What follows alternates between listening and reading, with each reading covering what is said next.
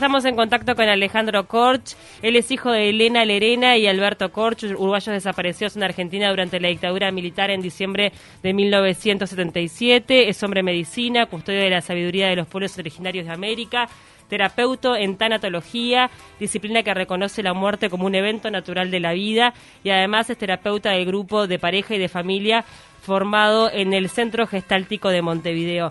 Gracias Alejandro por acompañarnos estos minutos en Taquito. ¿Cómo te va? Presenta Fundación Telefónica Movistar. Informate de todos los cursos sin costo para mejorar tus oportunidades educativas y laborales. Alejandro, ¿cómo estás? Muy bien, ¿y ustedes? Buenos días. Buen día. Espero que estén muy bien, Paula y María Eugenia. Un placer. Muchas gracias. Bueno, este, hablando un poco, presentándote de todo el recorrido que has hecho, en realidad nuestra intención también es hablar contigo a partir de este momento tan especial que estamos viviendo como humanidad. Pero bueno, centrarnos en un principio en tu camino espiritual, en, los logros que vas este, teniendo, en el lanzamiento de un nuevo libro y parece que se viene también una película biográfica, Alejandro. Sí, La vida es generosa. Este, tenemos un lanzamiento de un libro para agosto, ya me van a tener novedades mías por ahí. Este, se llama La medicina de los animales de la Cruz del Sur y en la cultura indígena el conocimiento se pasa por observar a los animales. O sea que cada solución pasa por ver cómo el resto de los animales eh, aprenden a enfrentar un conflicto y cómo cada animal tiene diferentes estrategias y nosotros como seres humanos podemos elegir cuál estrategia podemos tomar, que es algo que el resto de los animales no tienen, cada uno tiene ya su estrategia. ¿Y todos tenemos un animal totémico? Sí, todos. Tenemos en realidad siete. O sea, uno es tu animal guía y después hay un animal que representa cada una de las siete, siete direcciones, lo que vendría a ser los... Para la cultura nativa americana, el universo tiene siete puertas. Esas siete puertas son la Madre Tierra, el Padre Cielo, las cuatro direcciones, que no son un punto en particular, sino un lugar de sabiduría, y el centro del universo, que es tu corazón. Entonces podríamos decir que cada persona tiene un animal guía y a la vez tiene siete animales que representan a cada una de esas puertas o a cada una de sus relaciones, ¿no? Podríamos ponerlo como los siete chakras también si lo habláramos en medicina china. Claro. Este, ¿Y cómo te llega también esta propuesta de hacer una película autobiográfica? Bueno, en realidad tiene cuatro o cinco años. A mí mm, varias veces me lo habían dicho por mis libros, pero en este caso fue un gran amigo, un productor, Guillermo Tita Pino, de Argentina, que me dice que, bueno, que él quiere que llegue este mensaje a toda la gente de la medicina de, que yo transité en mi vida, digamos, con el perdón, con el amor, la reconciliación. Y de su mano me acerca Benjamín Ávila, que es el director de Infancia Clandestina, una película que ganó los premios Goya, que fue nominada por Argentina a los Oscars, que ganó Mejor Festival en Monterrey, Mejor Guión en La Habana. Benjamín es hijo de desaparecidos y su primer película en la que actúa Natalia Oreiro y se llama Infancia Clandestina, es su infancia, es su propia infancia de su mamá desaparecida, donde él queda justamente en la puerta de reconocer la historia, pero no, poder transitar el perdón y la reconciliación. Y esta es su segunda película, donde justamente a través de mi historia él también ingresa en el mundo chamánico y quiere relatar el modo en que yo encontré la verdad de la desaparición de mis padres y cómo fui reparando mis heridas es un guion original, o sea, no es que agarramos los libros y los hicimos película, sino que buscamos la manera de contar la historia en un lenguaje audiovisual, que para mí es todo desconocido, ¿no? Lo hicieron ellos, solo estaba Sos escritor, Boni del palo de las letras. Sí, Alejandro, ¿con qué nos vamos a encontrar en esta película? Recién tú contabas este, tu pasado, tu familia, cómo también has, te has eh, em, investigado, informado acerca de, qué pasó con tus padres. ¿Con qué nos vamos a encontrar? Eh, ¿Algo revelador en esta película?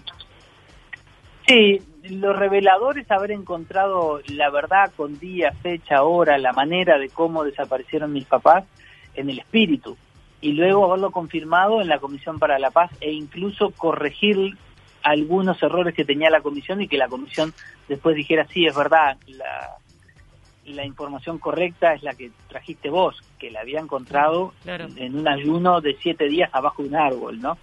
Algo que no le dije a la comisión en su momento, porque si no me iban a enchalecar. Claro, o sea, pero vos Y tuviste una mí- conexión que te dio datos precisos que después confirmaste.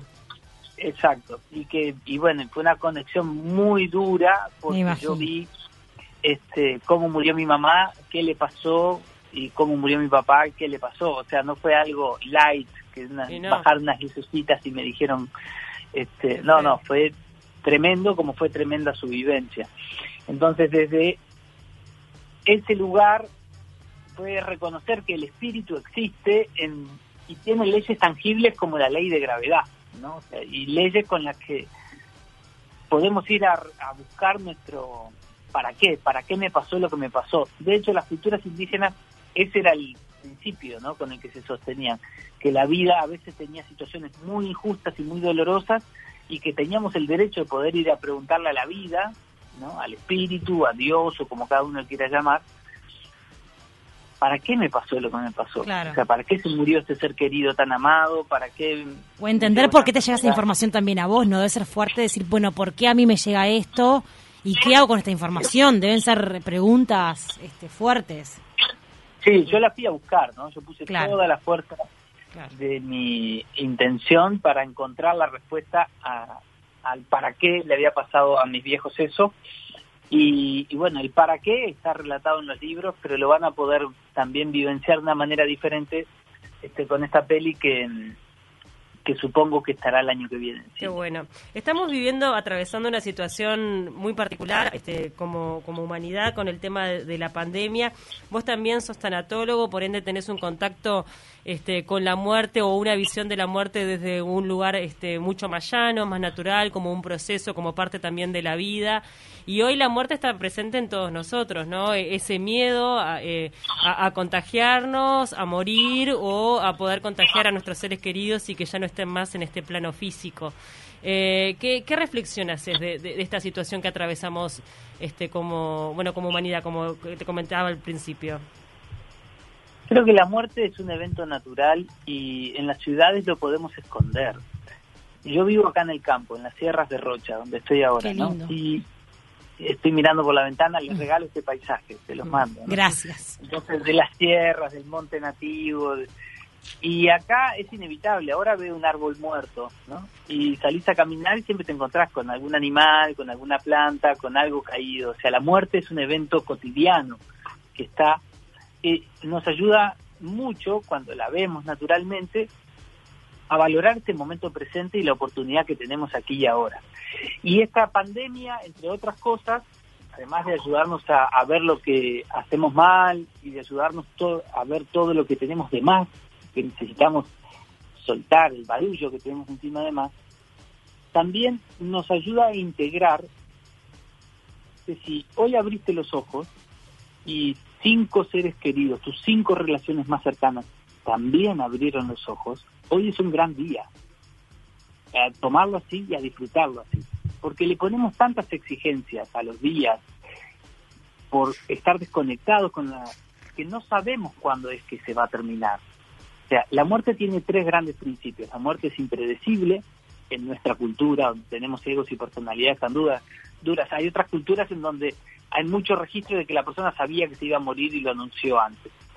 Y no antes un día, lo anunció tres meses antes que se iba a morir en tal fecha. Pero para Fuerte. nosotros occidentales, la muerte es impredecible. Y eso es una gran ayuda. No sabemos cuándo vamos a pasar para el otro lado y eso nos trae a habitar mejor este aquí y ahora y tomar el regalo de este presente. Y la pandemia nos está trayendo eso. El segundo principio de la muerte es la universalidad. Todo lo que nace se va a morir. Va a dejar, no solo los seres humanos. Y siendo que sabemos que todo lo que nace se va a morir, en nuestra cultura no hablamos de la muerte porque es un tabú. Vivimos negando la muerte. Y creemos que si hablamos de la muerte nos vamos a deprimir. No, si hablamos de la muerte nos va a venir muchas ganas de vivir. Porque hay una máxima de la tanatología que es morimos como vivimos y vivimos como morimos. Entonces, si yo le tengo miedo a la muerte, le termino teniendo miedo a la vida. ¿Mm? Yo puedo integrar mi vulnerabilidad ante la muerte. Y ahí llegamos al tercer gran principio de la muerte y es la aniquilación. O sea que todo lo que conocemos va a dejar de ser como lo conocemos. Pero no quiere decir que nosotros vamos a dejar de ser. Para eso yo me puse a hacer caminos espirituales, para descubrir para qué estaba vivo si igual me iba a morir. Y en esto hay una metáfora muy linda que son dos bebés mellizos están adentro de la panza de su mamá y de pronto empiezan las contracciones. Después de muchos meses de estar ahí tranquilos, empiezan las contracciones. Y un bebé le dice al otro, ¿habrá vida más allá de la placenta? Mm. Y el otro le mira y le dice, nadie volvió para contarlo. Claro. Sí, la muerte es un gran cambio. Claro, la vida y la muerte. Ahora, no vamos a tener cuerpo, pero sí vamos a tener conciencia. El tema es que mirarse a la muerte nos pone más de cara a cómo estamos viviendo ahora. Exacto. Y eso es una gran ayuda. Alejandro, vos hablabas del miedo a la muerte y de que es un tema tabú y que nosotros acá mucho no lo hablamos, tampoco lo concientizamos, pero también es un poco lo que decía Pau, estamos en un momento de pandemia donde mueren más de 50, 60 personas por día, es una locura realmente. ¿Qué pasa? ¿Cómo se maneja el miedo? ¿Cómo, ¿Cómo podemos nosotros, ciudadanos a pie, este, tener miedo a infectarnos, a complicarnos y a terminar o muriéndonos o, perdiendo a alguien cercano. ¿Cómo se maneja ese miedo que en realidad es un miedo cercano y con argumentos? Porque vemos que, mueren todos los días más de 50 personas. Sí. Lo primero es comprender que el ser humano, por ejemplo, no estuvo siempre en el tope de la escala. No éramos el mayor depredador.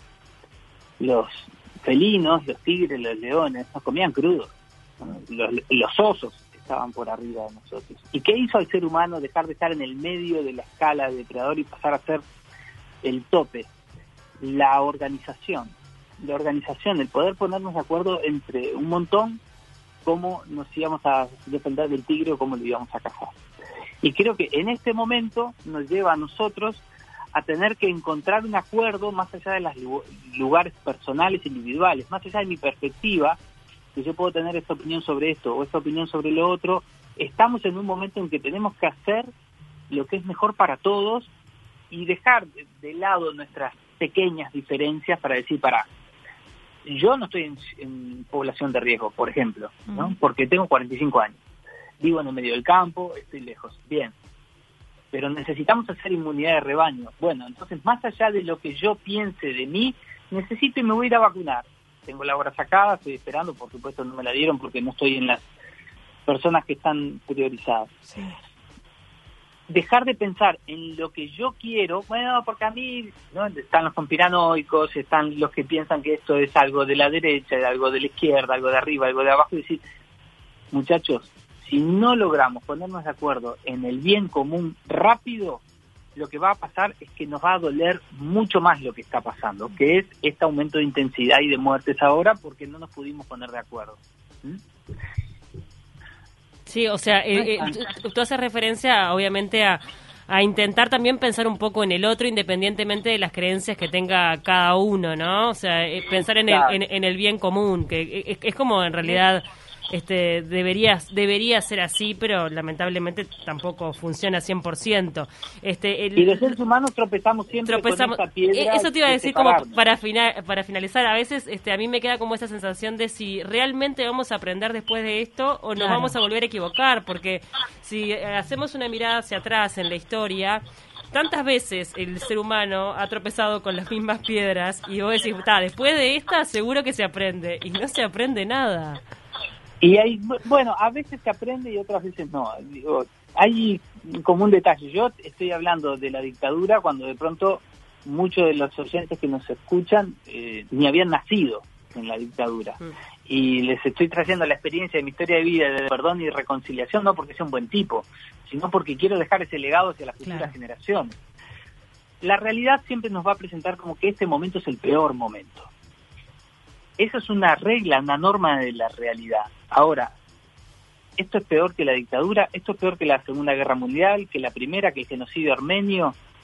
Que la conquista de América, la realidad siempre se muestra como este es el peor momento. Igual Lo es que- normal, ¿no? Porque, me, porque me, toc- me lo estoy viviendo yo. porque Claro, y también es como, yo por ejemplo en mi caso personal tengo como una manía del aquí y el ahora, pensar, viste, no disociarme con la realidad y pensar, bueno, hoy qué está pasando. Y cuando uno se enfoca en el hoy, quizá pasa un poco lo que vos decís, vemos esto como un todo y no tenemos la perspectiva de, de comparar con otros hechos el, en- terribles. el entrenar en, en- en una disciplina espiritual es, no, no lo estoy diciendo por la mía en particular, en, en la que fuera, que sea Mm. seria, es justamente para que no seamos huérfanos y tengamos que estar dándonos la cabeza todo contra algo que en realidad tiene miles de años, que la realidad.